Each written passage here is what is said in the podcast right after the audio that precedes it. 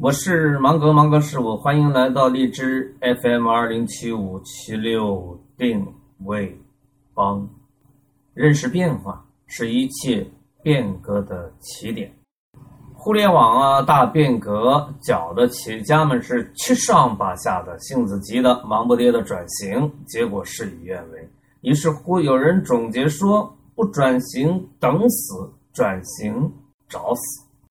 倒是有人很聪明，早着了变卖资产，现金为王，落袋为安。一开始倒也挺舒坦，但是经不住世界上诱惑太多。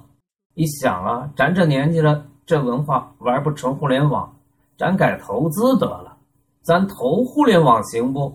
结果败得更惨，渣儿都不剩。一个好裁缝，懂得量体裁衣。即使是同一个人，老主顾也是要有这么一道手续的。尤其是给这个处于成长期的青少年做衣服，呃，他一天一个样，身体在长，衣服还不得跟着变吗？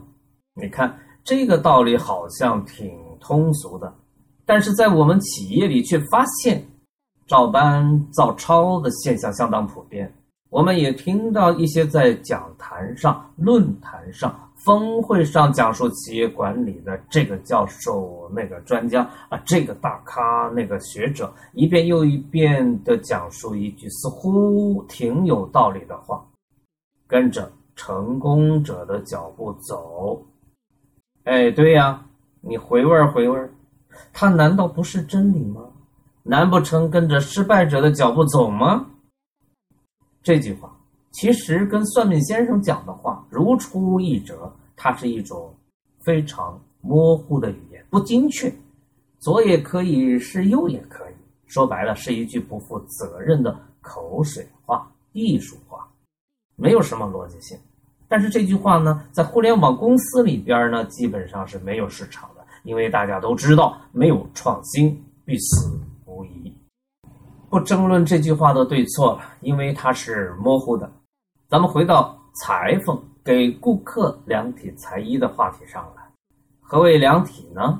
就是取得真实的数据呗。从这一点上，我们可以借鉴的是，给企业做诊断的时候，也要像做衣服一样，什么转型也好，什么流程再造也罢，先别扯什么方案，先沉下心来理解变化，发现变化，研究了变化，再往下走不迟。为什么要研究变化呢？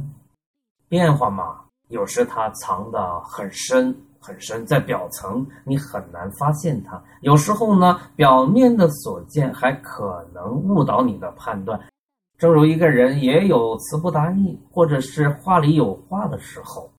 那么，互联网带来的变化究竟是什么呢？我以为所有的大变化都是结构的变化。都是社会协作体系的变化，这是其一。这其二呢，是个体的人在这个协作结构中的地位的变化。今天企业间的竞争越来越是人才的竞争，因为互联网把人的能力延伸了、放大了。互联网在各个层面上重构着社会协作的结构，表现呢是重构了一个行业，颠覆了一个行业。或者如大咖们习惯说的，重新定义了一个行业。这其三嘛，那就不说了吧。我所有的都在这儿，你喜欢的尽管拿去。吐槽、点赞、转发，这可是我的最爱。你可以给到我的哦，别那么小气嘛，大方点儿。